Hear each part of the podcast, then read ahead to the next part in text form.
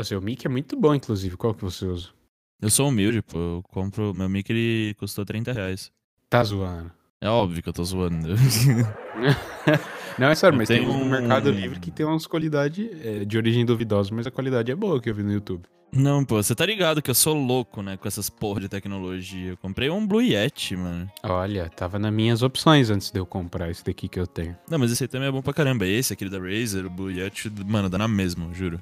É tão bom quanto. Os três é, são muito bons. Eu ia comprar aquele Siren também da, da Razer, mas eu achei esse daqui muito mais bonito. Esse da Razer é muito pequeno. E esse daqui tem a luzinha e tudo mais, então é coisa linda de se ver. Esse é mais bonito mesmo. O Yeti, mano, ele é simplesão. Aham. Mas a qualidade é muito boa. E aí, tipo, você coloca o Yeti com o, o Vice Meter, puta, dá uma mudada do caralho, velho. Que top. Porque, ó, por exemplo, se eu tirar aqui o Vice Meter e deixar minha voz normal, minha voz fica assim. Olha, nossa, diferença gritante. E aí com o Vice Meter, tipo, eu consigo aqui dar uma melhorada aqui no, no low e high. Se eu quiser botar um efeitozinho, eu posso colocar. É do Eptebilu, né? Fica bem legal, mano, é bem da hora. Caramba, eu vou baixar essa parada aí depois pra ver, porque o tratamento, essa parada eu faço tudo depois. Já economiza aí um baita tempo, porque é uma coisa que eu não sabia e que trabalhoso editar um podcast. Eu pensei que por estar assim já, já gravado e ser como uma conversa, só que você ouvindo o que tá gravado não é tão fluido como depois de editado, né? Porque eu dou uma cortada ali, uns espaços e mais. Ou quando um atropela o outro também, eu dou uma pausada, assim. Que às vezes eu quero falar, você quer falar também. Aí a gente fala junto, aí dá aquela pausa de dois segundos pra ver quem fala, aí um acaba falando. Inclusive, quando eu tava vendo os reviews desse microfone, eu vi que era muito recomendado pra quem quer fazer podcast também, nem passava pela minha cabeça. Daí já veio o nome dele também, né? Quadcast. É, o meu, cara, eu, eu comprei, na verdade, porque eu queria começar a streamar. E eu nunca gosto de começar a fazer um bagulho se eu não tenho, tipo, equipamento bom pra isso, sabe? Nossa, eu penso igualzinho, velho. Eu montei uma puta estrutura pra mesma coisa. Num, numa stream que me faz até ficar, não é só a gameplay e a pessoa lá. É um conjunto da pessoa, qualidade de vídeo e qualidade de áudio. É isso, eu também penso, eu penso igual. Pra, entre aspas, segurar quem tá te assistindo, é você ter uma qualidade boa de imagem e de som, que hoje em dia é primordial, né? Igual a anos atrás que a gente tinha, tipo, produzia pro YouTube, você tinha uma EasyCap e gravava até, ou com câmera digital, você gravava a tela da televisão, tá ligado? E mesmo assim tinha gente que assistia. É. Então você tem uma qualidade de imagem e de som hoje em dia e carisma, velho. Aí você consegue interagir com o chat e tudo mais, mesmo que você não jogue tão bem, né? Uhum. Que é o meu caso, falando por mim, tá? Eu também, eu também. Exatamente igual. Tá, tá curtindo o podcast? Tá curtindo fazer podcast? Demais, eu tava, eu tava com essa vontade dentro de mim há- um tempinho, Uhum. mas teve um dia que deu um clique na minha cabeça, velho. O que eu quero muito fazer. Eu até chamei um, um tio meu pra fazer uns, pra gente falar sobre o que a gente gosta, que a gente tem uma, uma sincronia assim de papo muito grande. Mas pô, cara, eu tenho muita vergonha e não sei o quê. Aí eu pensei, putz, quem que. eu-" Aí eu chamei um outro amigo meu do Brasil, ele falou, pô, cara, eu até curto, ouço muito podcast, mas gravar eu não sei e tal. Se vou ter tempo, se eu vou curtir. Fazer... Falei, pô, vou ter que fazer sozinho então. Aí teve um dia que deu um clique na minha cabeça, falei, velho, sobre COD, uma coisa que eu gosto, acompanho há muito tempo, muitos anos. Não sou sobre COD em geral, que eu sempre bato nessa tecla aqui, que a gente vai falar sobre videogame, sobre coisas da vida, mas tudo em volta, assim, do, do COD também, claro. Sim, sim. E eu tô curtindo demais. Claro que esse é o segundo episódio, né? Então até agora eu tô curtindo muito. Até editar, uma coisa que eu gostei, eu fiquei acho que umas 6, 7 horas editando. E eu gostei pra caramba. Então, let's bora. Eu sou o Jonathan Fest e esse é o Call of Cast.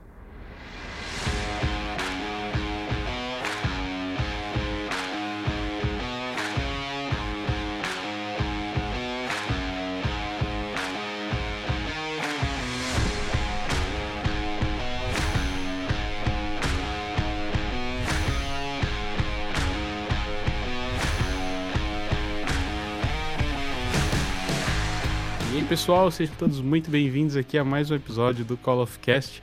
Antes de começar esse programa, eu queria agradecer a todos vocês aí que escutaram o primeiro episódio, que eu só tive, de verdade, feedbacks positivos, cara. Eu queria agradecer a todos vocês que ajudaram a, a divulgar também. E até quem nunca ouviu um podcast, teve gente que escutou enquanto jogava COD, enquanto outros que nem jogaram e jogam, gostam da franquia, ouviu, gostou e até me falou que ficou com vontade de jogar. Então, Isso foi muito gratificante aí. Eu queria agradecer mesmo vocês de verdade. E pro episódio de hoje, eu trago aqui para vocês um amigo meu, o Gui, o Emote. Se apresenta aí pra galera, cara. E aí, pessoal, tudo bem? Eu sou o Gui, é, muito conhecido antes, né, como Emote. E a gente tá aqui hoje aqui no Call of Cast pra falar de Call of Duty, né? Como sempre. e é isso aí, galera. Como o Gui falou, a gente tá aqui para falar sobre COD. E eu quero começar com aquela perguntinha padrão para você, Gui. Como é que você conheceu aí a franquia? Qual o seu, seu COD favorito aí e tudo mais? Conta um pouquinho aí pra gente. Meu pai, quando ele me deu o PlayStation 3, puta, lá em 2010, se eu não me engano, é, ele trouxe dois jogos. Um que era um que o meu irmão mais gostava, que era o FIFA. E aí ele trouxe também o Call of Duty Modern Warfare, o 4, COD 4. Na, na época, pra você ter uma ideia, eu nunca tinha escutado falar sobre COD. E quando ele me deu, aliás, quando ele trouxe esse, esse COD, se eu não me engano, já tinha lançado o outro logo depois desse, eu não lembro agora, eu acho que era o.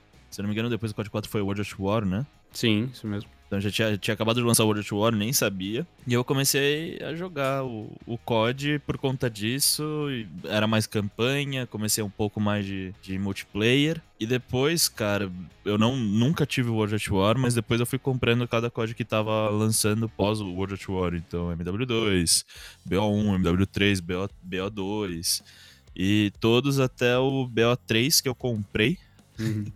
o BO3 foi um negócio legal. Eu comprei Joguei uma vez, não gostei, e aí eu vendi o Xbox e o, o COD. O louco. Nunca mais joguei. Mas o que eu mais gostei de todos, com certeza, foi o MW2. Algum motivo específico? Gameplay ou memórias boas? O quê? Muito mais questão de memórias boas do que do que resto, porque eu nunca fui muito de, de saber da trickshot, nunca fui muito habilidoso com essas coisas. Mas a questão de memória boa foi principalmente porque foi o código que eu entrei, né? Que eu entrei na comunidade de YouTube, etc. Uhum. Então, ali, ali foi quando realmente tudo começou para mim da comunidade, da comunidade de COD, sem querer apenas jogar por jogar. Pô, legal. É, você comentou que foi quando você ganhou seu Play 3. Eu lembro que o meu foi, foi parecido até, porque eu comprei um Xbox 360, eu comprei, eu ganhei, nem lembro, em meados de 2011 e não veio com um jogo nenhum. Veio com aquele. Na verdade, veio com aqueles dois lá, a Viva Pinata e um outro lá, que era um jogo X que vinha no Xbox. Nossa. E o primeiro jogo que eu comprei foi o GTA 4. Eu nunca tinha jogado jogos em multiplayer, assim, tirando um pouco que eu joguei de CS 1.6, assim. E eu descobri o GTA Online e eu adorei aquilo, velho. Aí um amigo meu tinha o MW2, ele me emprestou. E eu só peguei para jogar campanha, porque eu já tinha jogado campanha de, de outros Call of Duty de Play 2 e de PSP que eu tinha. E eu gostava da campanha, beleza. Aí eu até jogava muito com um primo meu nessa época. Aí a gente foi descobrir o multiplayer. Ah, vamos jogar multiplayer aqui pra ver como é que é. E, velho, aquilo me viciou de uma forma que, meu Deus.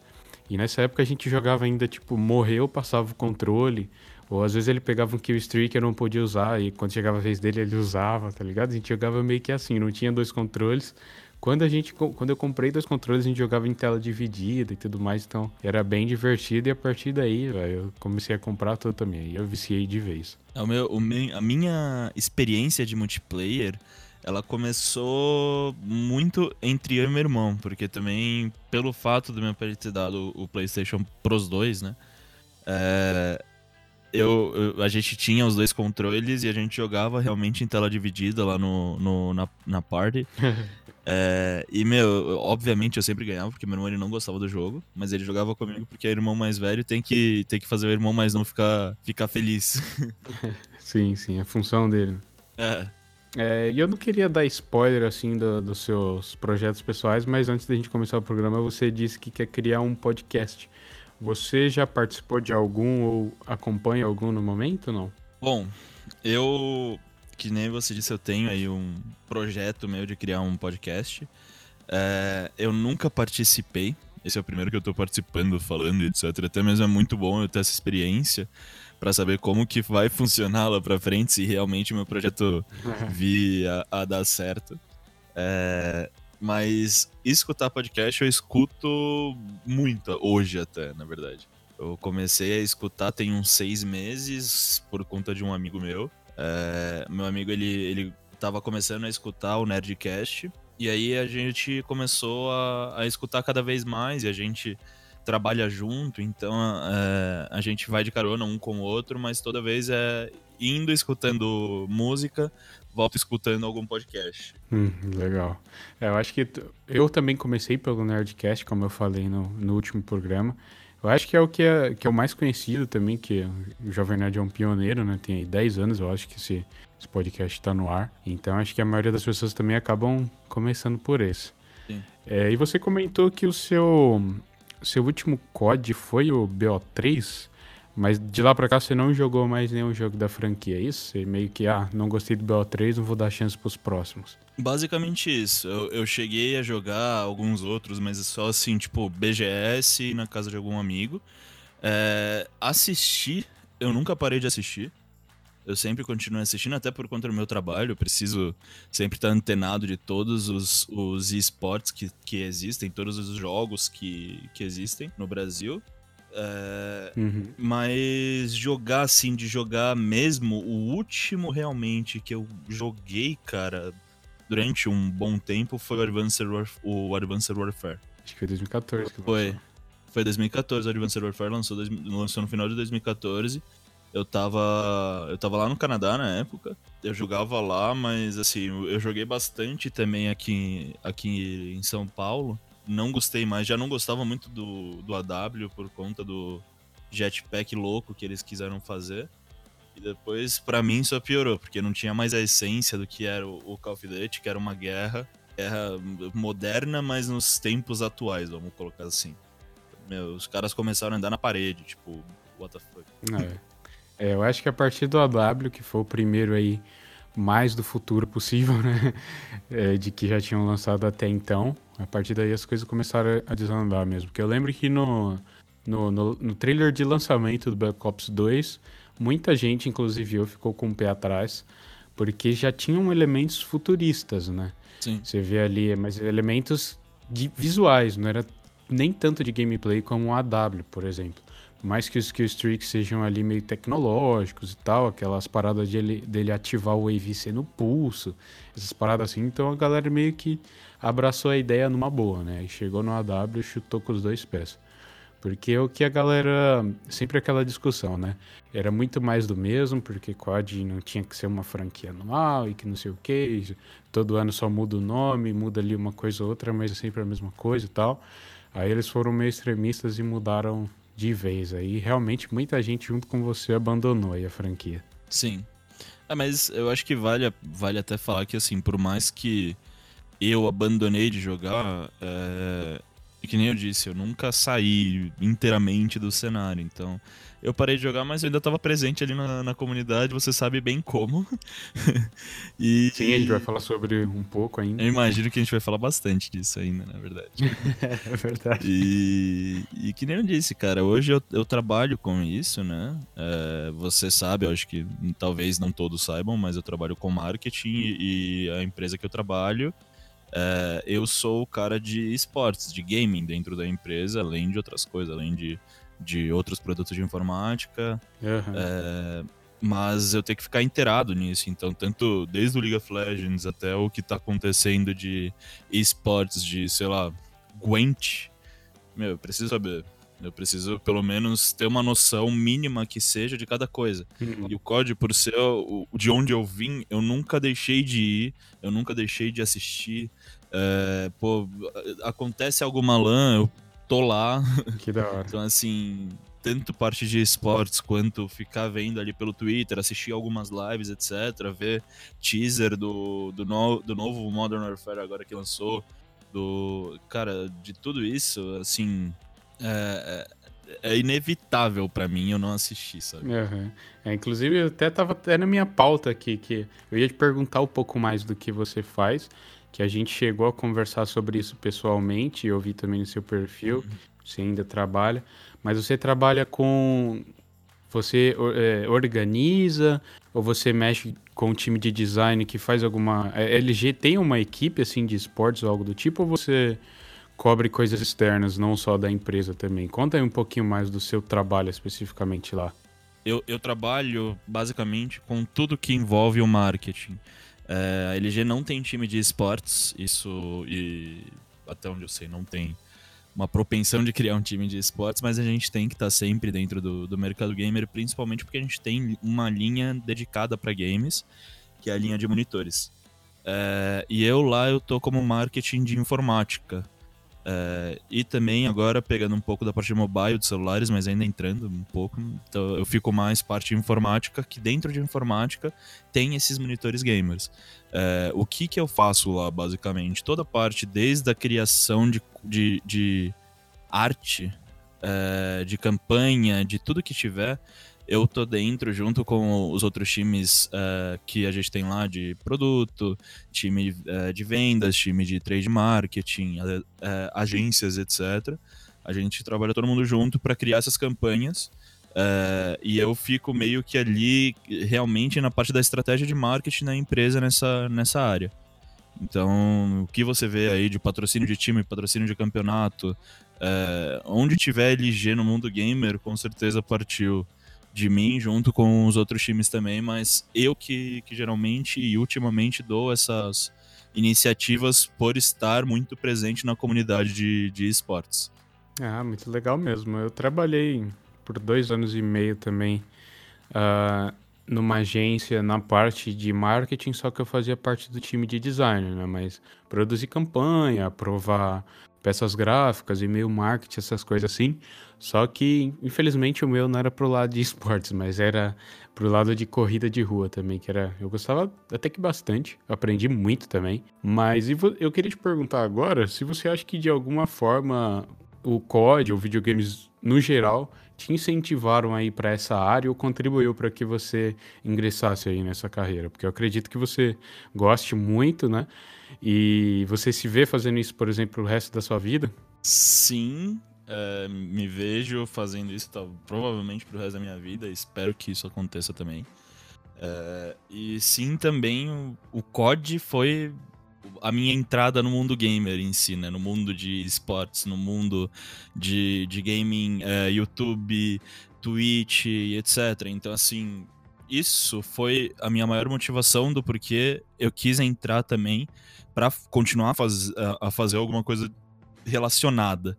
E a oportunidade que eu tive na LG foi uma oportunidade que meu, aparece de vez em nunca também para as pessoas que querem continuar trabalhando com isso. Mas você tem diversas formas de trabalhar no meio de esportes. Você pode ser tanto do time de marketing do time de LoL, por exemplo, quanto você pode ser o time de marketing de uma empresa. Você pode ser social media de uma empresa e cuidar de influenciadores e e das redes sociais das empresas, da empresa que você trabalha, etc. Como você pode ser social media do time também, ou da desenvolvedora do jogo, ou do campeonato. Você, você tem diversas formas de você entrar nisso, né? O COD, cara, porque é, essa é uma história bem legal, aliás, e é uma dica que eu dou para todo mundo, cara. O que vocês têm de experiência, independente do que for, principalmente no mundo gamer, se vocês querem continuar trabalhando com isso, ou até mesmo se vocês não quiserem continuar trabalhando com isso, coloca essa experiência no seu currículo. É, eu na LG, um dos maiores motivos de eu ter entrado na LG e ter começado a trabalhar também, principalmente com isso, é porque no meu currículo, além do estágio que eu já tinha feito antes, além da, da minha experiência de professor de inglês, tinha lá diretor, blá blá, da We Are Brazilians, e o que eu fazia dentro da BZ, o tudo que, tudo que eu fiz já também na, na comunidade gamer, eu coloquei no meu currículo. E foi um dos motivos do porquê eu entrei também na LG, porque eu já tinha essa experiência no mundo gamer e conhecia o mundo gamer. Então foi uma coisa a mais que, que precisavam por estarem começando a desenvolver a marca gamer da LG no Brasil. É, que top, ó. Fica aí a, a dica aí, cara. Realmente isso é muito importante, porque mostra que você já tem um certo, uma certa experiência em gerenciar times, gerenciar projetos. Isso. E assim como o Gui, eu faço o que eu faço hoje também por causa de Call of Duty, porque eu gostava muito de ver montagens e ver as artes que a galera fazia para social media, né? Então eu falava, pô, eu queria muito aprender a fazer isso. E hoje eu sou editor de vídeo e web designer justamente também por causa do código, cara. Se não fosse isso, eu não sei o que eu estaria fazendo hoje, de verdade. Então fica aí o pra... O COD foi uma escola pra gente, né? Total. Desculpa te cortar, o COD foi uma escola pra gente. É, meu, você pega hoje, todo mundo, na verdade, nem vou falar a quantidade de pessoas, mas todo mundo, quando eu viro, fala assim: ah, já tive time.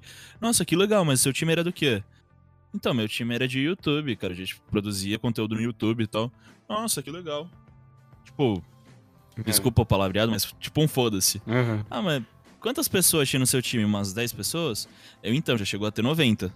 Aí a pessoa me olha de uma forma assim, tipo, totalmente inesperada e, tipo, meu, como assim? você, já, você, já, você já chegou a gerenciar junto com outras pessoas, você chegou a gerenciar um time que chegou a 90 pessoas, cara? É uma empresa isso. exatamente, é. Você gerenciar 90 pessoas não é fácil, não e 5 já é difícil. Porque assim, eu, eu tive um, um time também na época do MW3, mas nessa época não tinha tanto. O YouTube não era, era o foco, né? Nessa época. Acho que a gente só entrava ali, fazia uma party, ia jogar com os amigos, um Search and Destroy, um Drop Zone, seja o que for. E eu não cheguei nem perto dessas 90 pessoas, acho que foi uns 10, 15. Inclusive, quando eu criava conteúdo pro YouTube, eu ia fazer um, um, vídeo sobre isso e o título era O Dia que eu odiei a BZ. Ou a época que eu odiei a BZ, ou algo do tipo. Vou explicar agora o porquê. Porque chegou nessa época, tinha dois amigos meus que eram os meus uns dos meus melhores amigos e que me ajudavam a gerenciar o time de sniper lá do, do MW3. Aí surgiu a BZ e eles estavam querendo deixar o meu time para ir pro time da BZ, que era o Ness, que era um editor Inclusive, eu tava até conversando com ele esses dias e ele editava demais, cara. Nossa, demais, demais. E ele queria muito entrar na BZ. E um outro amigo, amigo meu também que chamava Dusk, que depois ele acabou entrando pra, pra SC, que foi aí, entre aspas, rival da BZ, né, na comunidade. Mas isso foi anos depois. Então eu peguei uma raiva absurda. E depois que eles quiseram sair, eu meio que taquei o, o foda-se também. Terminei o time, porque meus amigos queriam sair e tudo mais. falei, nossa, não, não, que raiva que me deu na época. Qual que era o nome do seu time? Era Ernie Sniping. Só que daí, outro, outro fato curioso sobre isso, eu não sei se você vai achar no YouTube, mas depois a gente teve que mudar o nome. Porque eu não lembro se a gente descobriu que tinha um clã gringo com esse mesmo nome, Ernie, de ganhar mesmo. E, e a gente mudou pra West Sniping, que era West com um Z. Ah, eu conheço o West Sniping. Então, pô. olha, nossa, me admira, viu? Porque muita gente não conhecia, não. Esse é o ponto, comunidade de, de sniping, cara. Assim, o pessoal acha, de verdade, se tem aí gente que era da comunidade de sniping, tem muitos, muitas dessas pessoas que acham, pô, mas o Gui ele era, ele era um dos líderes, um dos donos da BZ junto com o Lack e tal, ele não vai conhecer nenhum outro time. Cara, a gente conhece todos os times, meu. Era Ernie, pô, eu sou de época de Riox, então, meu. Cara, não, pera, pera, pera. Era Riox ou era Rox? R-O-X. Eu chamava. Não, Riox, é H-Y-O-K-Z. Ah, tá, beleza. É que eu confundi com um que eu fazia parte, que era Rox, que era R maiúsculo, O minúsculo, X minúsculo. Foi um dos, do, um dos primeiros? É, acho que foi um dos primeiros que eu entrei depois da que eu terminei o meu time.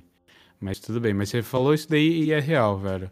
Eu acho que, que quem tá dentro, com tanta influência, que querendo ou não, vocês têm, né? Vocês que eram de time maior e tudo mais, têm uma certa influência em todo mundo. Então é importante vocês conhecerem ali os menores também, né? Sim. Tem muitos players, muitos snipers, designers e editores que, meu, você vê o potencial no cara, porque assim, você pega eu, o Lack, Maia, etc. Tipo, uns começaram depois, outros começaram antes, outros começaram lá desde o início. Meu, a gente consegue, a gente conseguia ver o potencial de um designer, o potencial de um editor, o potencial de um sniper, de um trickshotter. É, vendo dessa forma. Então você via assim, tinha, tinha pessoas até ali no meio de clãs menores, como West, como. Deixa eu ver outro que eu devo lembrar meu, Symbol, que era, era pequeno, mas estava ganhando muita proporção e etc., que a gente via e a gente, às vezes, até mesmo dava dica ou chamava mesmo para fazer parte da BZ, porque o cara já tava num, num, nível muito elevado, né, cara? Sim, total.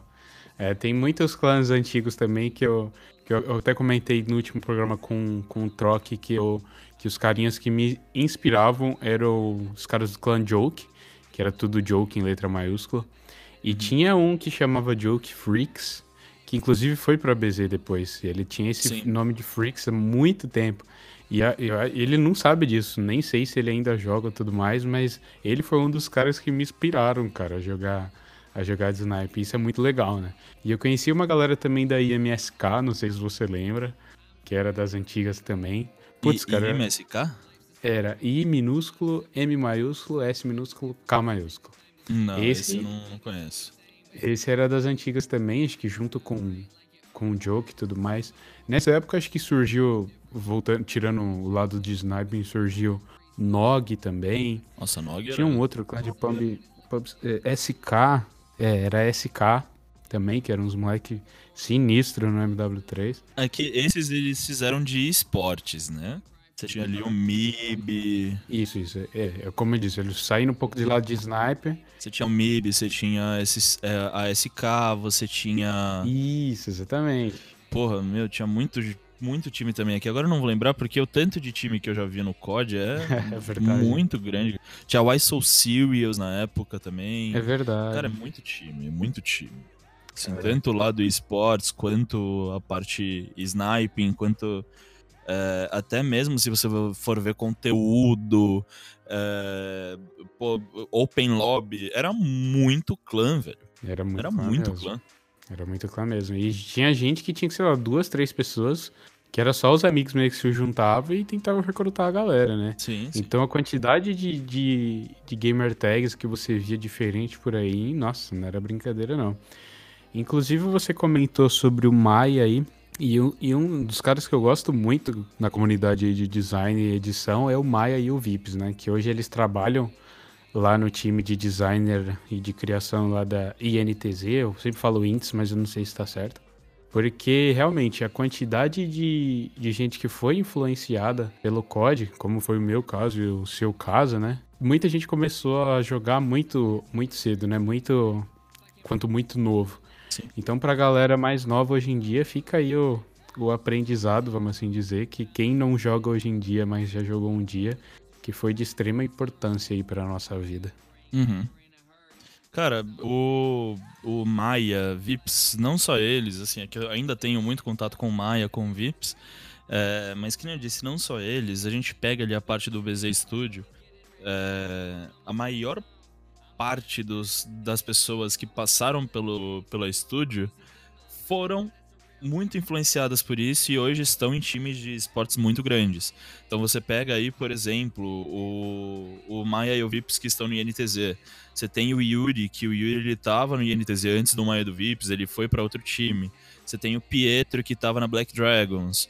Você tem ali o Vides, o o Universe, sabe? Uhum. Ele que tava no. Ele também tava em outro time. Outro time também de esportes, se eu não me engano, ele tava na. Na Cage. Cage? Agora eu não vou lembrar.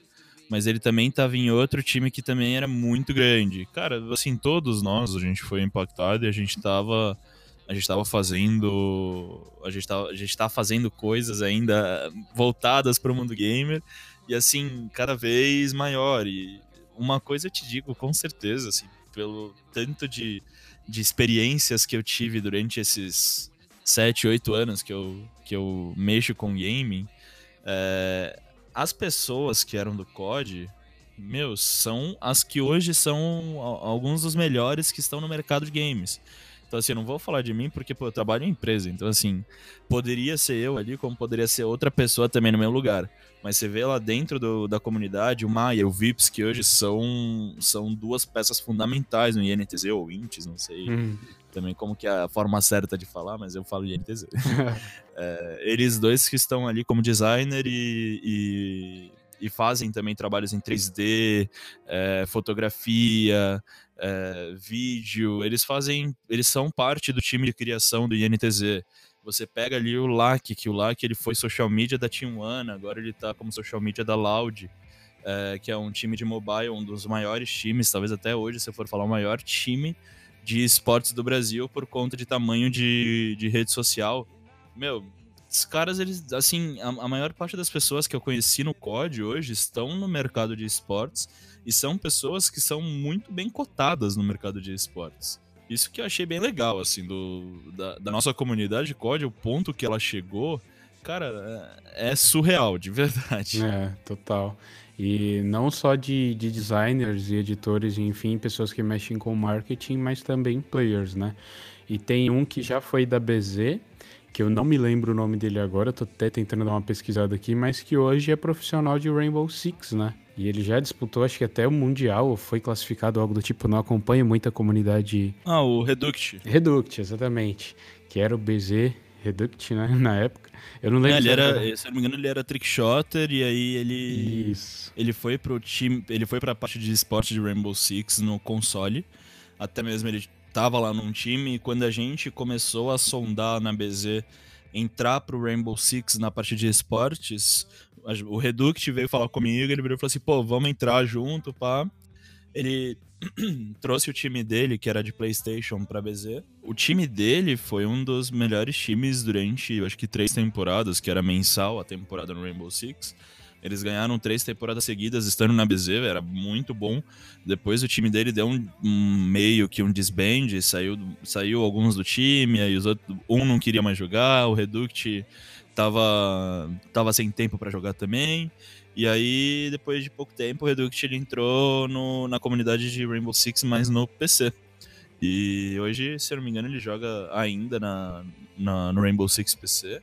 Sim. Meu, tá lá, tá indo muito bem. Não só, não só ele, assim, aí não era sniper, tem um outro cara que, que jogava COD, ele era também profissional do COD, só que esportes, e ele largou tudo do COD porque ele queria começar a jogar LoL profissionalmente. E, meu, o cara ele foi até a Coreia, fez um bootcamp na Coreia, ficou acho que um ou dois meses na Coreia jogando LoL, treinando. E quando ele voltou, ele entrou pra Cage hoje, até, até essa season de agora. Ele tava na Cade como, como reserva, mas tá ali, tá ativo ainda no, no LoL e, meu, tá ali no, nos esportes. É o Biel do Mal, nesse caso. É. Muito cara que, que começou no COD, saiu depois, mesmo mudando de jogo, etc. Assim, os caras foram muito bem. Então a gente tem o Reduct, tem o Biel do Mal, você pega o Lack, Maia, Vips, eu, Yuri, Pietro, é, o, o Virdes, o. Cara, muita gente, muita gente. Fora aqueles que meio que sumiram do mapa e a gente não sabe, né? Ou que não usa mais a gamer tag, ou que não entra muito em redes sociais, por mais que quem esteja nesse, nesse ramo, vamos assim dizer, de esportes, uh, é fundamental, né? Você ter um contato ali com, com as pessoas em redes sociais. Mas eu lembro que, pegando como exemplo também o, o Brazy, que foi um uhum. cara também que, pô, na época do, do MW2, né? Era um, um ícone ali para a comunidade brasileira, que representava a gente lá na FaZe Clan. Sim. E eu até há um tempo atrás, acho que foi o ano passado, não tenho certeza, mas eu entrei no perfil dele e ele virou meio que ator, eu acho. Ele tinha até uma página no Facebook que de, de, de peças teatrais que ele estava fazendo e tudo mais, então foi para totalmente o lado oposto aí, né? Não tem nada a ver com game assim. Mas é um dos exemplos, né? Que muita gente também parou de jogar e seguir outros rumos, mas outras continuaram aí, né? E esses dias eu até vi você discutindo, discutindo, não brigando, só debatendo, mesmo sentido bom da palavra, claro, no Twitter para saber se há alguém ativo na comunidade de sniper hoje em dia ainda no Brasil. Uhum. E eu vi muita gente da Ascension Sniping. E você conhece o conteúdo deles? Você acha que ainda dá certo você criar um time voltado para sniping hoje em dia? Olha, eu eu acho que é muito difícil você ter qualquer coisa no sniping hoje em dia. É, pegue como referência, por exemplo, o nosso trabalho na BZ. Então, assim, a gente foi sempre sniping, só que a gente tinha que se renovar. Então, como que aconteceu isso? A gente começou a entrar nos esportes, a gente começou a criar um time de conteúdo que você fez parte. É, e tudo isso para tirar um, o quanto antes a BZ do COD começar a inserir em outros jogos, porque o Snipe realmente estava acabando pós BO2, pós final de, de cinema. Uhum. É, então, assim, eu não vou falar que, é, que, que não dá certo, mas o que eu posso falar para qualquer um desses que é lá da, da Ascens e da Ascension Ascension, né? É isso. Ascension Snipe, assim, cara, eu acho muito legal. a, a ideia dele já ainda ter continuado com o Sniping. Eu lembro desse clã, mais ou menos, quando a gente tava terminando com a BZ, eles tinham acabado de entrar e estavam começando um trabalho por conta da falta de, de clãs que tinham. Só tinha na época, quando a gente, quando a gente fechou, acabou com a BZ. É, tinha a BZ, a Symbol, esses, esse, esse pessoal da Ascension. E, e, meu, de vez em nunca aparecia mais um ali, mas muito difícil você ver outro aí que, que, que estava na comunidade. É, eu acho assim, é, é, um, hoje é um negócio muito nichado o Snipe. Você não tem mais o público de antigamente. É, e é muito difícil você construir esse público de novo. Mas não vou falar que dá errado, cara. Pode dar certo. É, que, que muita gente fala assim, COD morreu, mas é, é muito difícil você afirmar isso. Morreu para algumas pessoas, mas cara, toda vez que lança é líder de venda, é todo mundo comentando, muita gente jogando, né? Ainda mais hoje que, que stream é uma coisa que que dá muita visibilidade para os jogos, né? Você vê aí, pega como exemplo o LoL, que você já falou que eu não conheço muito, mas eu sei que é um jogo muito famoso no mundo inteiro. Fortnite, que dispensa comentários, né? Que domina hoje tudo que é criação de conteúdo aí. E você falou da, da BZ, eu entrei, como você disse, na parte de, de criação de, de conteúdo e tudo mais. E a molecada pirava, né? No conteúdo da BZ. Sim. E tinham como, como referência também a maioria até brinquei com o troque no nosso último programa aqui, que a cada vez que você soltava pelo menos 5 ou 10 comentários, pô, como é que eu entro na BZ? Deixa eu entrar na BZ ou algo do tipo. E eu queria que você me contasse um pouco aí como é que foi, entre aspas, o declínio do time e por que que, que acabou. Bom, vamos lá. É... O pessoal, ainda tem gente que fica me perguntando sobre BZ, pô, deixa eu usar BZ, deixa eu fazer a BZ voltar e blá blá blá. Isso é muito legal, porque a gente vê que ainda tem muitos fãs hoje da, da, da BZ. Como posso dizer, a BZ, ela, ela foi durante muito tempo o que todo mundo queria. Todo mundo queria entrar na BZ. E se não quisesse entrar na BZ, queria entrar na SC porque não gostava da BZ. Era um dos dois. É, exatamente. Era um dos dois. Então, assim, quando a SC acabou, cara, foi um negócio, foi um baque para todo mundo, porque, assim, querendo ou não, é uma coisa que eu falo para todo mundo. Eu, eu não sou criador da BZ. É, eu era um dos donos junto com o LAC, depois de tempos, depois de evoluções que tiveram da BZ, a gente gosta de falar dessa forma. E eu não tinha nada contra a SC, eu já fui parte da, da SC até, já fui designer na SC. Mas quando a SC acabou, você não tinha mais aquela coisa fictícia. Eu, eu, eu, gosto até de falar de fictício, porque quando eu assumi a BZ lá em 2016, eu acho, se se não me engano, foi 2015 ou 2016, não existia mais nenhuma briga entre BZ e SC. Esse, isso é uma coisa que ninguém entende. A briga existia entre players e existia entre as pessoas que achavam que tinha briga. Só que, pô, eu e o Lack, a gente era muito amigo dos caras da SC, até porque a gente já foi da SC. Uhum. E o fim da SC contribuiu muito para muitas pessoas pararem de jogar, porque pessoas pararam de jogar, por exemplo, porque não gostava da BZ e não queria ficar vendo BZ. Então, a SC acabou, o COD acabou para essas pessoas.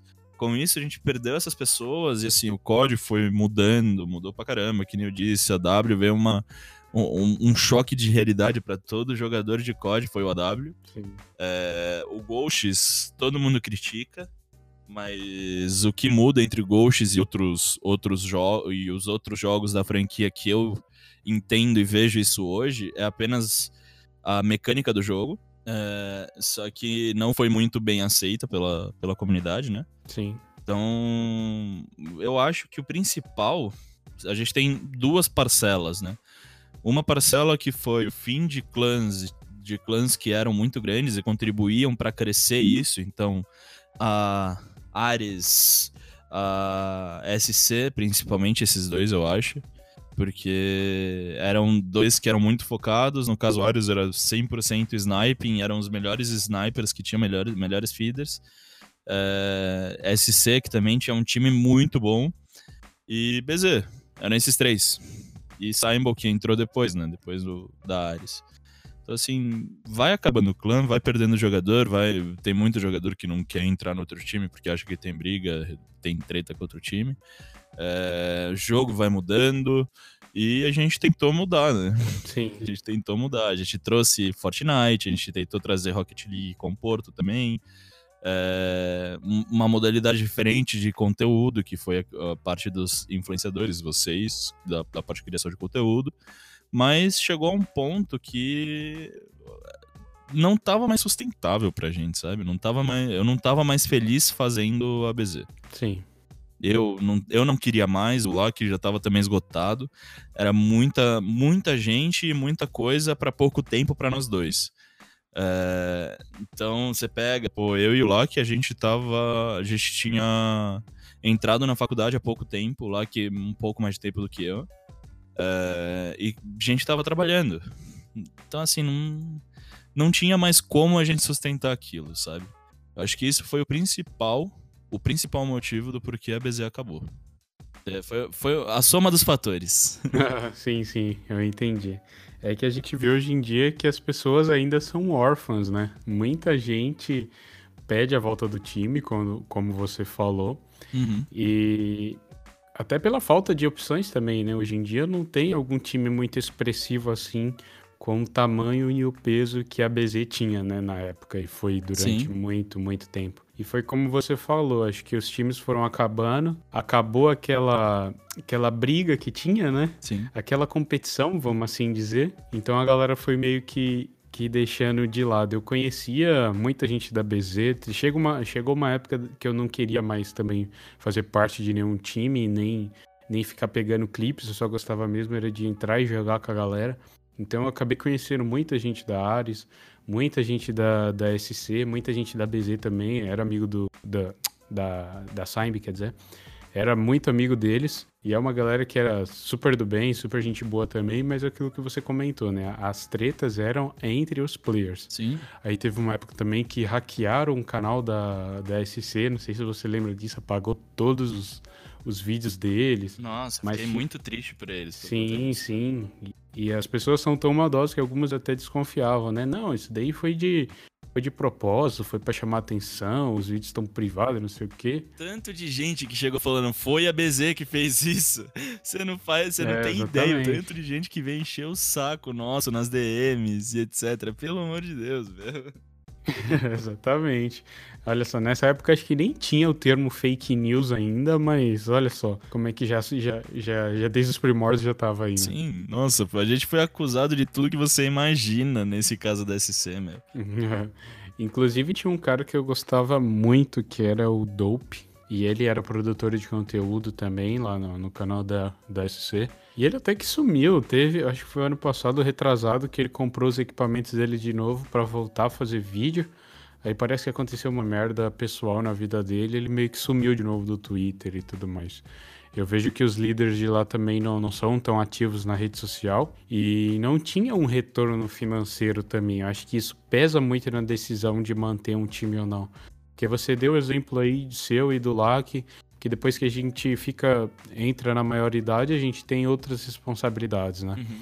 Seja faculdade, seja trabalhar, então você conciliar tudo isso ao mesmo tempo é muito, muito complicado. Ainda mais quando não dá um retorno financeiro. Você não consegue se dedicar 100% naquilo, né? Porque chega uma certa etapa que você tem que juntar o que é hobby e o que te dá um retorno financeiro também, né? Então você, você tem que dar um jeito de, de monetizar, entre aspas, o que você ama, né? Uhum. E muita gente não enxerga isso. É uma visão muito superficial da coisa, né? Tipo assim, ah, vocês têm pessoas dentro do time, eles criam, eles publicam e tudo mais. Por que, que não tem mais ou algo do tipo? Então, é, o buraco é muito mais embaixo, né? Quando o assunto é ter, manter, continuar um time ou até voltar com ele. É, o, a questão de continuar, manter, etc. é. Chega uma hora que, que não tem mais como sustentar algo que pra gente era um hobby. Então, assim, eu, eu, eu cheguei, não vou mentir, nunca minto isso para ninguém, eu cheguei realmente a colocar dinheiro na BZ, é, mas eu nunca tive nenhum retorno financeiro do que era BZ e até mesmo nossos vídeos, assim, Eles eram monetizados, mas eu vou falar pra você, o que a gente ganhou durante todo esse tempo, eu acho que foi tipo 10 dólares. Ô, louco, que não é nada, né? É, talvez um pouco mais, e o, e o Duffman na época ele tirou todo o dinheiro pra ele, mas. É, cara, não foi muita coisa, sabe? Uhum. Não foi muita coisa.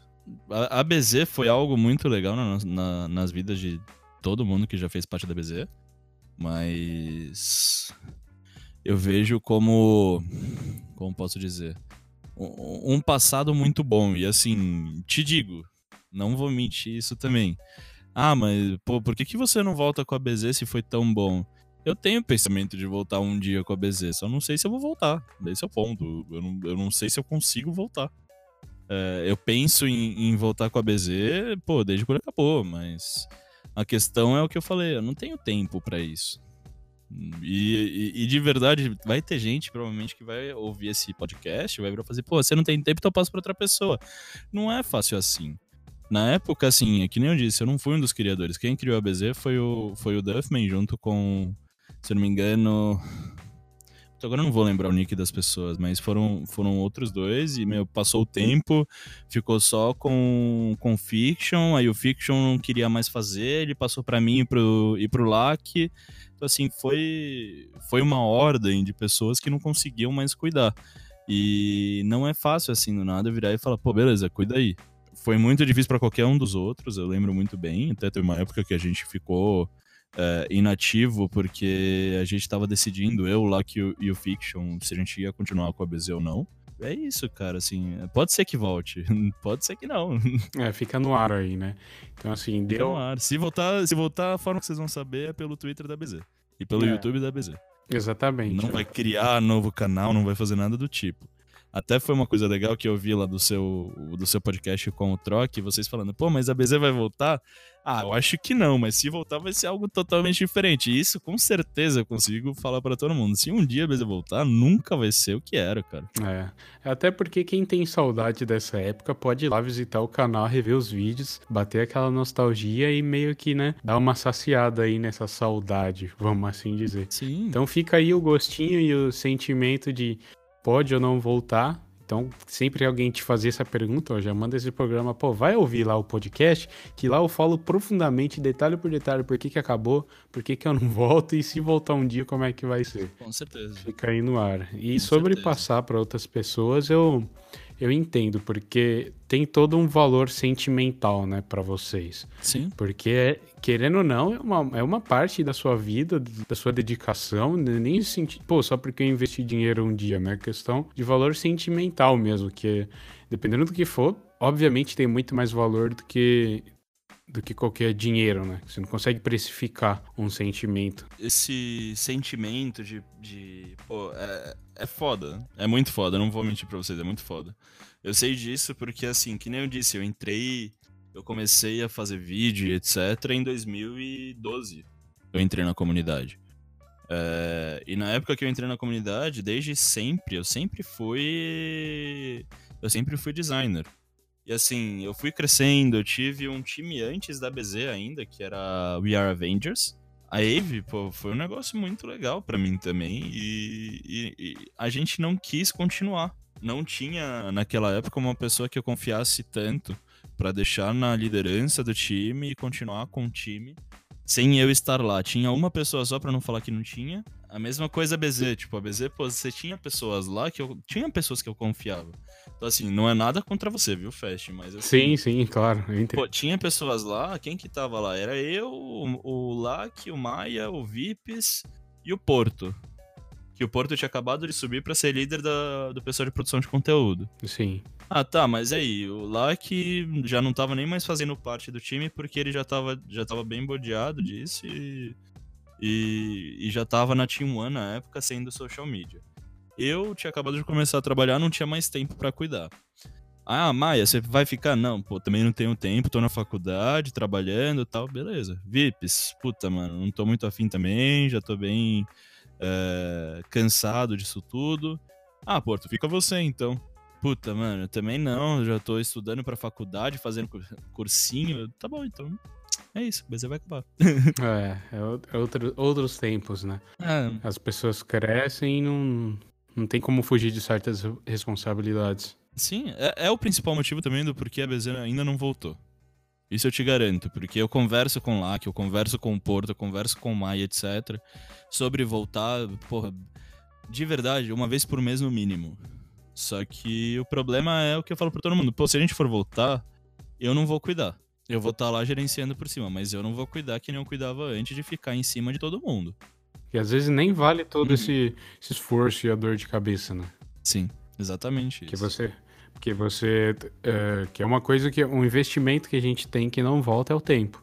E se a pessoa investe tempo, sendo que é uma coisa que ela já não tem, né? Que tá envolvido com trabalho, que tá na faculdade, ainda chega em casa. Sei lá, tem que. Ah, eu tenho que produzir um vídeo, eu tenho que postar coisa no canal da BZ, tem que fazer não sei o que, entende? Então realmente é uma, uma tarefa muito, muito complicada, né? Uhum. A gente teve a honra de se conhecer pessoalmente também, né? Porque eu acho que é uma coisa muito legal de pessoas que você conversa na, na internet, é você ter a chance de conhecer pessoalmente, né? Sim. Porque antigamente a gente só via a mesma imagem ali de perfil da pessoa no Xbox Live. Então a vida inteira você ficava imaginando o rosto para aquela voz, né? É, Aí depois ficou mais fácil o acesso a, a Twitter, a Skype, essas paradas assim. E a gente conversou bastante pessoalmente sobre os, os projetos que tinha para BZ, né? As ideias até com o Vips e o Maia também para BZ Studios. Sim. Que é meio que virar uma escola para editores, né? Isso é uma coisa. Era, era grande, né? Era grande, era uma, meio que uma escola gratuita. Quem quisesse ir, tá lá. O... Você quer fazer o que eu faço? Vem aqui ver esse tutorial aqui e tudo mais. E, e realmente. E também não deu certo. Tem alguma coisa que você faria de diferente no time? Ou algo que estivesse nas suas mãos assim que você fala, pô, isso aqui eu errei. Eu faria esse diferente para tentar. Tem algo que você faria de diferente? Eu não vejo nada que, que eu faria diferente, porque tudo que eu pensava a gente tentava. Então, pô, o papo que a gente teve de BZ Studios lá na época com, com o Maia e com o Vips, a gente começou, a gente fez três vídeos, só que aí o Vips e o Maia, eles tinham preguiça de fazer e pararam de fazer. é... Simples assim. É, a, a, ideia que eu tive, por exemplo, antes ainda de eu ser um dos líderes, um dos donos da BZ, é, quando eu comecei a, a, a ir pra lead, o que eu queria mesmo, que até foi o porquê eu virei lead, era esportes. Então, assim, eu comecei na BZ o esportes e, meu, deu certo esportes. Hoje não tem nada que eu faria, que eu faria diferente na BZ. Assim, tudo que a gente pensou, a gente começou, ou pelo menos começou o planejamento para fazer. Então, pô, na época ainda, eu acho que você tinha acabado de entrar e eu falei para você, pô, a nossa ideia é aumentar o time de criação de conteúdo e dar mais foco. E o que, que a gente fez? Uhum. Quase to toda semana, a gente tentou todo dia ter vídeo, cara. Uhum. Duas vezes, era duas vezes na semana, na verdade, a gente tinha vídeo de, de criação de conteúdo. É, uma coisa que eu sempre critiquei com lá, que era o nome da BZ é, que o fato do nome ser We Are Brazilians limitava muito a gente. Porque eu queria ter times fora. Só que como que eu vou ter um time americano com o nome We Are Brazilians? É, realmente. É, isso, isso é a única coisa hoje que, que eu vejo, assim, que eu sempre vi e que é uma coisa que eu falo para todo mundo, assim, se, ah, mas se você pudesse mudar alguma coisa na BZ, o que que você mudaria? O nome. Só isso. Mas ó, vendo dando minha opinião também como, como designer, eu acho que o We Are Brazilians seria até mais como um slogan do time. Eu acho que daria até para mudar esse slogan, na verdade. Mantém o BZ ali, que já tá bem fixado na cabeça da galera. Eu acho que isso daí até seria até simples de, de arrumar, mas você tem, você tem total razão. E me corrija se eu estiver errado. Eu acho que teve um player gringo que entrou no time, eu não lembro se de sniper, eu não sei que divisão que foi, mas quando teve vídeo dele, teve um comentário, alguns comentários do tipo, ué, como assim um gringo na BZ? Sim, sim, teve um teve um gringo teve um gringo, ele era. Ele era latino-americano, se não me engano. Não lembro agora se ele era argentino, o que, que ele era. É, e a gente trouxe justamente porque a gente queria mudar um pouco essa, esse pensamento. E também porque o cara era muito bom. E teve realmente esse comentário até o ponto que a gente não teve como continuar com a pessoa. Então, assim, que nem você disse, pô, mas mudasse e deixasse só o We Are Brazilians como slogan. O nosso problema era muito maior, porque o meu YouTube, ele é o We Are Brazilians. Hum. Eu não tenho como mudar o nome do meu canal no YouTube. Não tenho como mudar meu link ali, o youtube.com/barra Brazilians. Isso que era o meu maior problema na BZ. Me, a minha maior rede social da BZ, ela tá com o nome completo. Então, assim, eu já, eu já pensei, pô, mas vamos deixar só BZ Gaming, BZ Esportes, BZ Clã, sei lá, mas tá, beleza, você tem um canal de 18k e você vai fazer o que com aquele canal, então? É. Isso que era o meu problema. Então, assim, até mesmo se você for ver, todos os lugares, a gente sempre falou BZ, e o slogan sempre foi você quem faz o jogo. É verdade. É, é verdade. A, a, gente sempre tentou mudar o máximo possível, só que o meu problema sempre foi a questão do We Are Brazilians. Eu acho que também na época que foi criado, quem criou esse nome, que eu não sei se foi o Duffman, eu acredito que foi ele junto com a, com Foi com o grupo ali. Foi o grupo, né? Exatamente.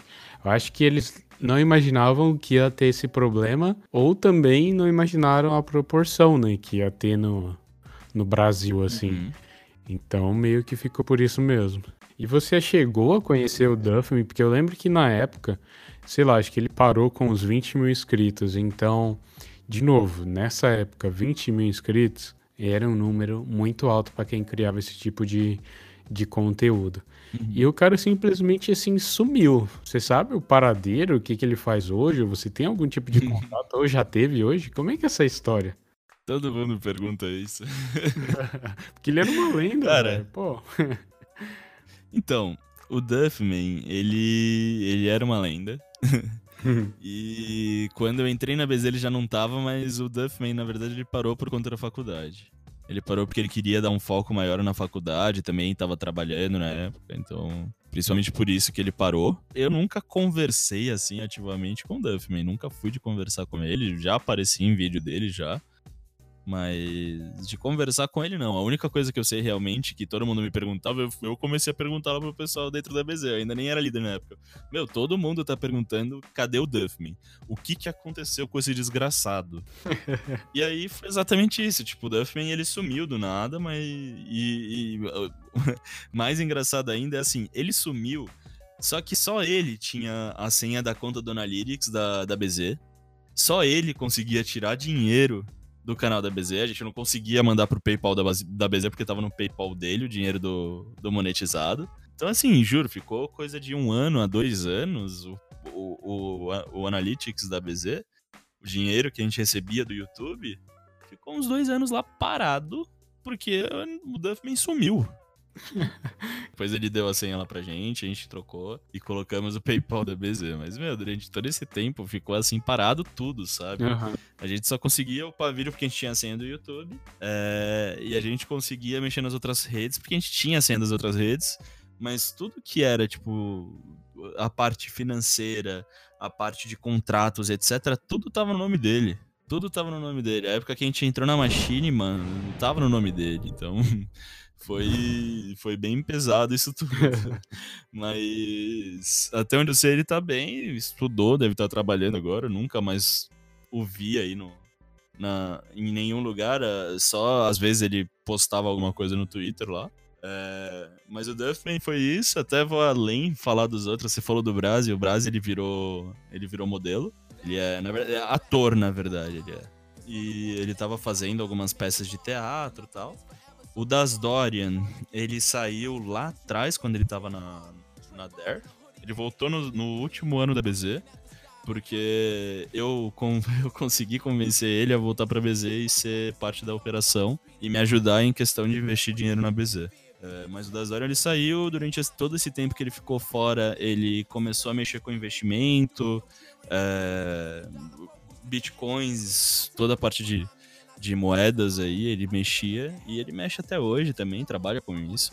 Inclusive, desculpe é... te interromper, não sei se você lembra, mas eu estava presente nesse dia que você recrutou ele. Eu lembro, lá no Outback. Exatamente, a gente até postou o teaser lá no, no Twitter, né, com ele segurando a camisa da BZ, falando quem será que é esse? Sim. E depois que eu descobri que ele era o Das Dora, eu falei, caraca, mano, eu nem imaginava que, que ele tava, tipo, sabe, com contato ainda com quem jogava na época. Não, eu lembro a sua reação. É, eu fiquei. Eu lembro a sua reação.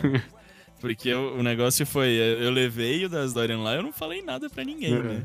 E, e, aí, do nada, você, você fica se olhando, eu... Então, vai voltar ou não das Dorian? Você olhou assim, tipo, das Dorian?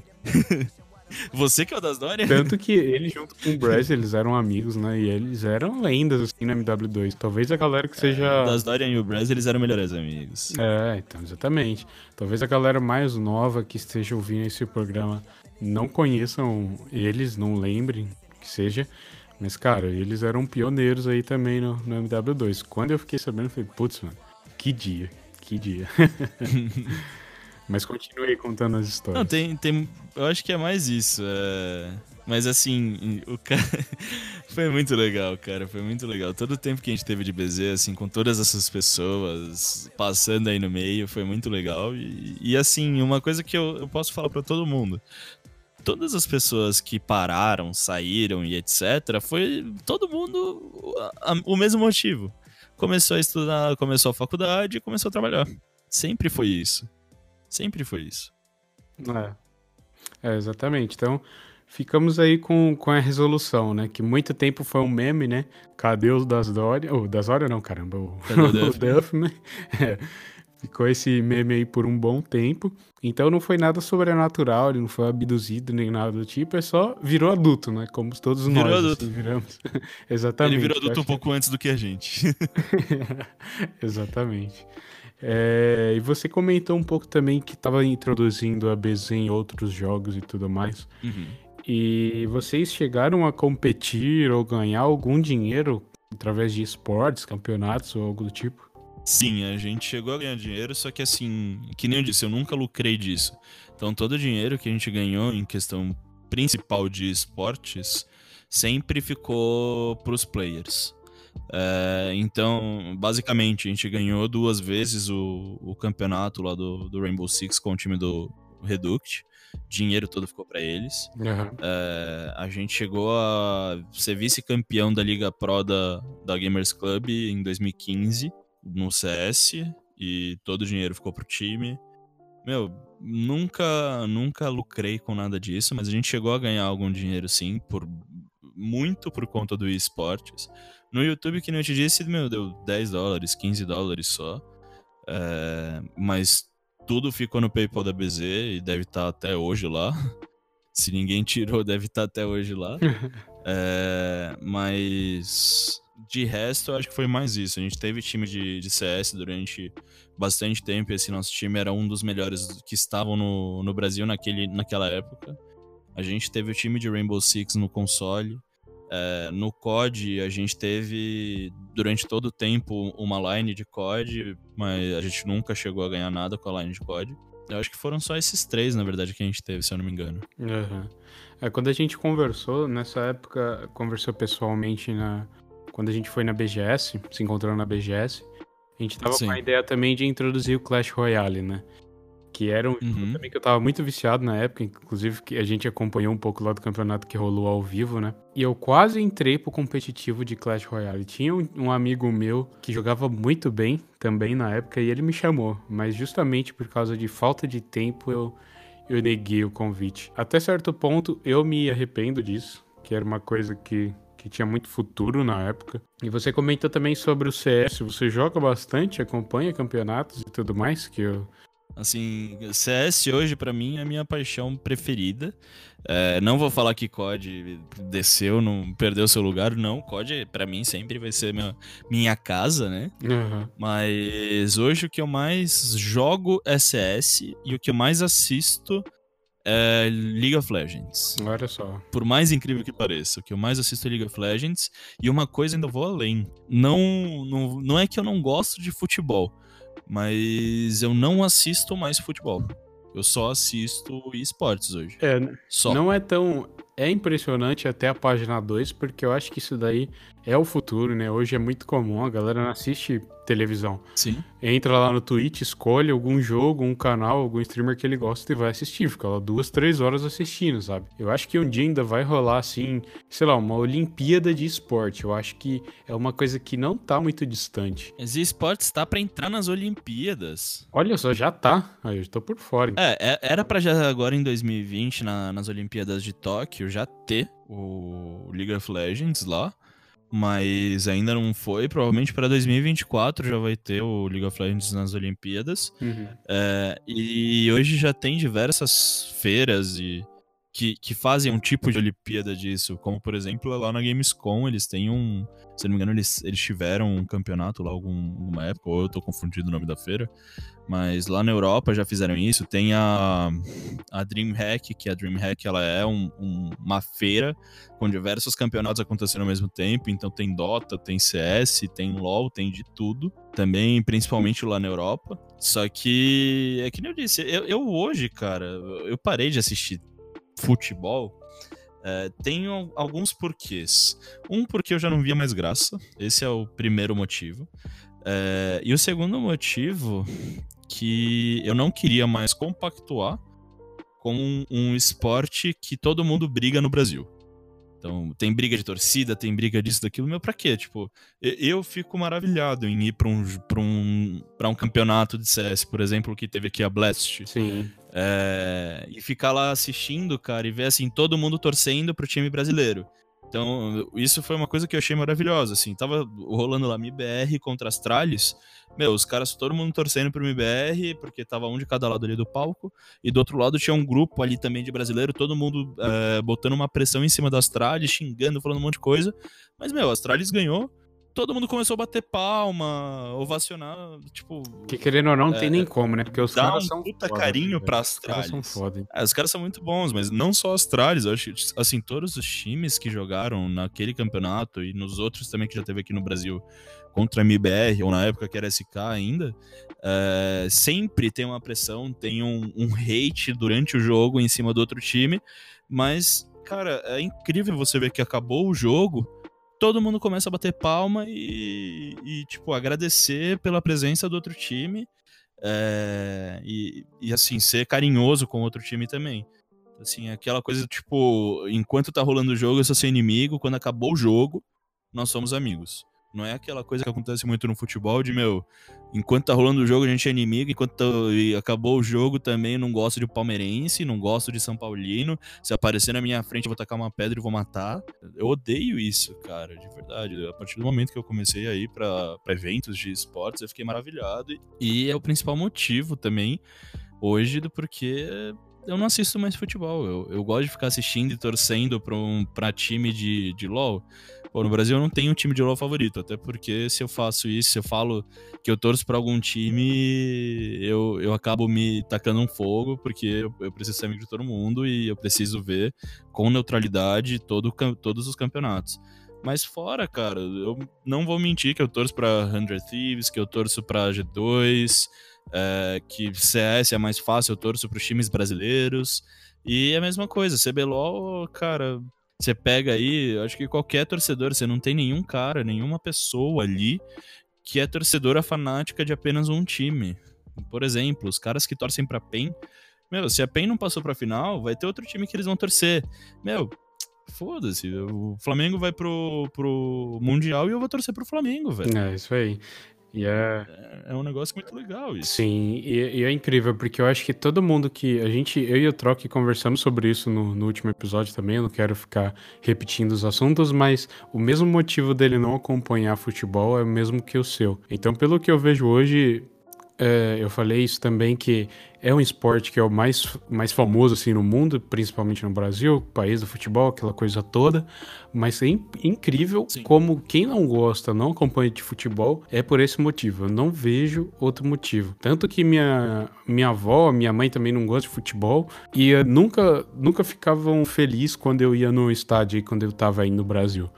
Porque justamente por causa disso, por causa da violência e tudo mais, e coisas que passam na televisão que acabam fomentando ainda mais, né? Esse medo das pessoas. E, cara, é um, é esporte tão da hora, tão bonito, né? Era pra ser uma festa, né? Não era pra ser uma guerra. Sim. E eu até tentei jogar o CS um tempo, o CSGO.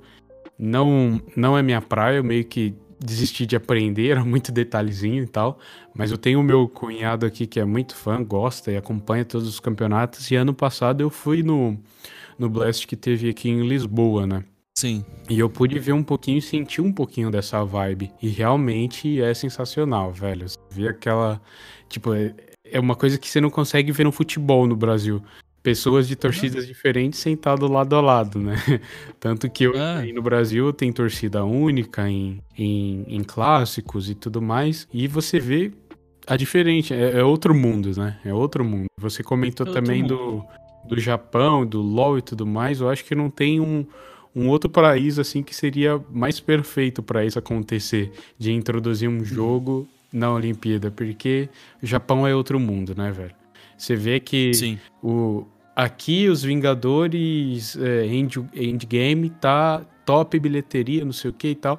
Você vai no Japão, sei lá, é um anime, é um filme japonês mesmo, que lá é outro mundo, é outra, claro, é outra cultura e tudo mais, mas os caras são, são fenomenais em, em tudo, né? Em educação. Eles deram uma aula na, na Copa do Brasil também, que os japoneses limpavam o estádio depois que eles saíam. E, meu, Sim tem muita coisa que a gente pode aprender ainda com, com, com esse povo, né? Mas parece que a gente é muito arcaico em algumas coisas e dentre elas é como a gente torce e acompanha os esportes aí no Brasil. Sim, sim, exatamente. Eu concordo plenamente tudo isso. É, eu ainda não fui no estádio aqui, no, aqui na Europa, tem, um, tem um, um ano e quatro meses que eu moro aqui, mas eu ainda não fui em estádio. Mas eu pretendo ir para para ver como é que é a vibe aqui em Portugal, mas pelo que eu vi também não é tão diferente assim não. Pelo menos entre a torcida do Benfica e Sporting é meio treta. É meio treta também, eles meio são meio hooligans assim, quando o assunto é, é, é clássico entre eles. Uhum. Eu só tava lembrando agora também do, do encontro que a gente teve lá com o Temper, né? O encontro dos inscritos. Ah, sim. Que, putz, foi muito sensacional também, né, cara? Aquele dia que a gente pôde. Eu pude conhecer muita, muitas pessoas que eu jogava ou que eu conhecia pela internet, assim como você, o Das Dorian, o Maia, o Vips. Acabei descobrindo que essa galera, tipo, meio que tudo mora, morava perto de mim também. Uhum. Inclusive, eu já vi o Vips no, perto de onde eu trabalhava lá no Brasil. Eu falei, não, como assim, velho? Que mundo pequeno. e, e é incrível, né, o que a internet no, nos proporciona aí, amigos para levar para a vida inteira. É, eu, eu, que fiquei sabendo assim do nada que o Troque mora perto de onde eu trabalho. Olha só, tá vendo? E ele era meu vizinho lá, assim, quase vizinho, que era uns 10 minutos da casa dele. E é isso, velho, o mundo, muito, mundo é muito pequeno. Sim, é muito. então é isso, galera. Eu queria agradecer a presença do, do Gui, emote aí, não sei como você prefere ser chamado, mas. Cara, tem três por... anos que todo mundo me chama de Gui, então. Me ah, então fica por favor, de Gui.